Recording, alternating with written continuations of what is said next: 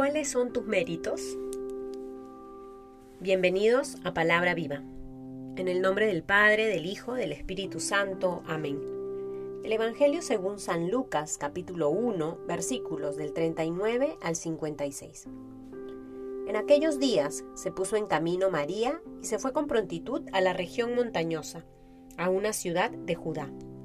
Entró en casa de Zacarías y saludó a Isabel.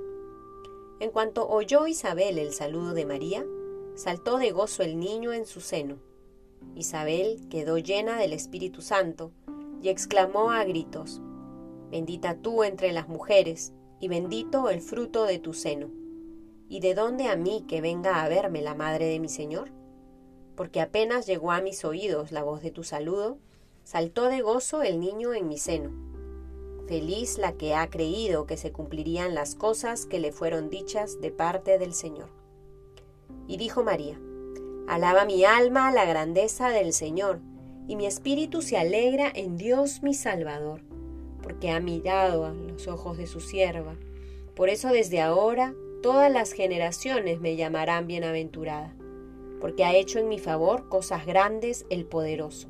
Santo es su nombre y su misericordia alcanza de generación en generación a los que le temen. Desplegó la fuerza de su brazo, dispersó a los de corazón altanero, derribó a los potentados de sus tronos y exaltó a los humildes. A los hambrientos colmó de bienes y despidió a los ricos con las manos vacías. Acogió a Israel su siervo, acordándose de la misericordia como había anunciado a nuestros padres en favor de Abraham y de su linaje por los siglos.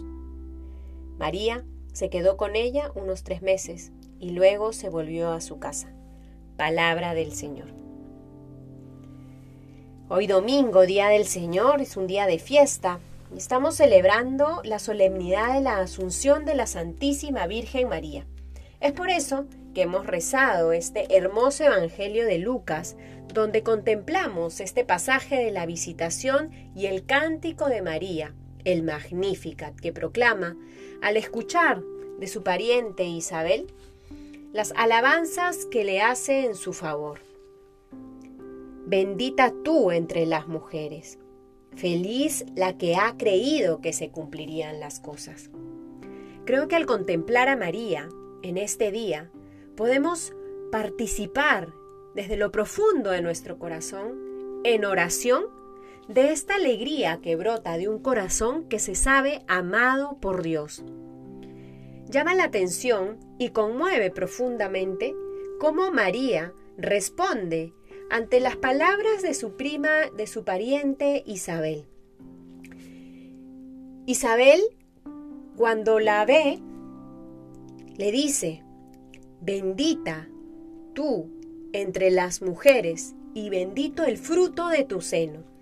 Ella ha experimentado cómo en su interior salta de gozo su hijo Juan, y es por ello que le dice estas palabras, bendita tú entre las mujeres.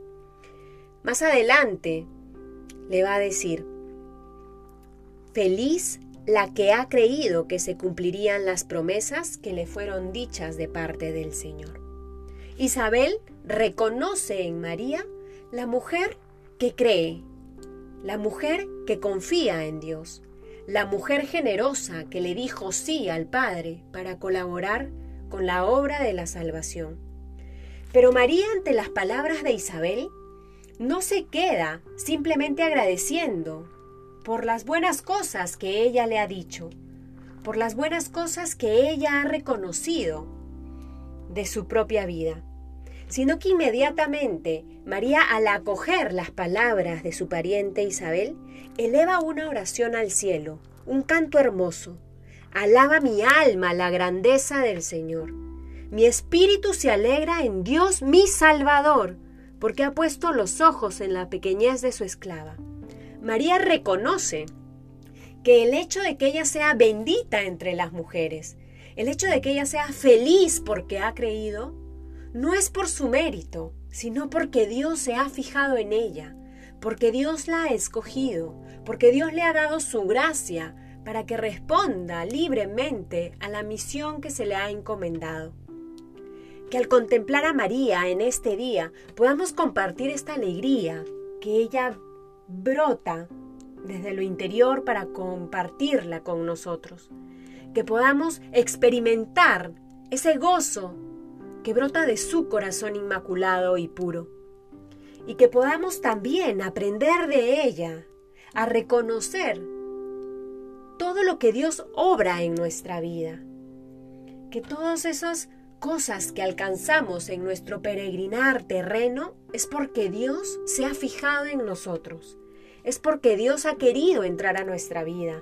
Es porque Dios ha querido hacer camino con cada uno de nosotros. Que podamos entonces celebrar una oración de gratitud al Padre, que nos muestra a María como modelo de fe, de esperanza y de caridad. En el nombre del Padre, del Hijo, del Espíritu Santo. Amén.